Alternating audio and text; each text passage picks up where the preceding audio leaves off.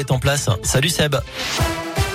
Salut Cyril, salut à tous. À la une de l'actu de nouvelles mesures de restriction dans la Loire alors que la situation sanitaire ne cesse de se dégrader. La préfecture, l'ARS et le CHU de Saint-Ouen ont tenu une conférence de presse cet après-midi. Le taux d'incidence est aujourd'hui de 455 cas pour 100 000 habitants, soit 40 points de plus entre hier et aujourd'hui. Le pass sanitaire va par exemple être demandé dans tous les marchés de Noël du département et ce dès mardi. Quant au masque, il devrait redevenir obligatoire dans certaines communes du département. Une concertation avec les maires a été lancée cette semaine.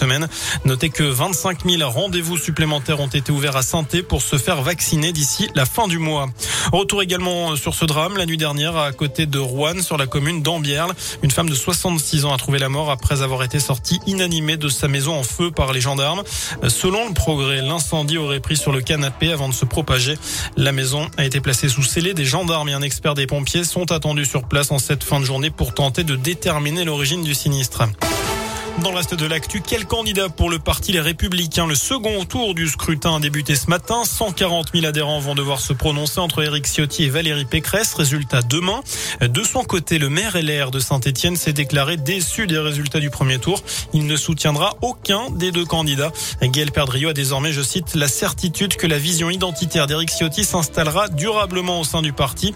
Il dit également regretter l'entente affichée par les deux finalistes. Dans notre histoire, l'extrémisme a déjà nous conduire à l'abîme. C'est un poison. Il divise, il pervertit, il détruit. Fin de citation.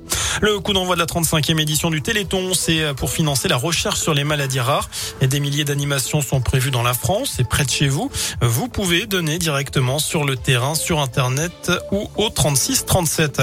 Un contrat juteux pour la France quelques semaines après la crise des sous-marins. Alors qu'Emmanuel Macron est en visite à Dubaï aujourd'hui, les Émirats arabes unis ont signé un accord de 16 milliards d'euros avec le groupe français Dassault Aviation et ce pour acquérir 80 avions de combat Rafale.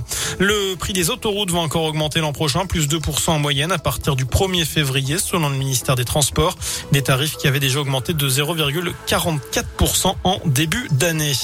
Sauver l'environnement, ça se joue aussi dans l'assiette. D'après un sondage IFOP, plus de 3 Français sur 4 se disent prêts à manger moins de viande et de poisson et quand ils en consomment, eh bien de privilégier les produits de meilleure qualité environnementale. Près de la moitié des Français mangent plus de produits végétaux depuis deux ans. Le bio lui marque le pas. Les sondés ont moins confiance en l'appellation. 9 sur 10 trouvent aussi que c'est trop cher. Une idée de sortie pour ce week-end, la 25e édition du BMX Indoor. Ça se passe demain et dimanche au Parc Expo avec les meilleurs pilotes français et internationaux. Un événement en partenariat avec Radio Scoop.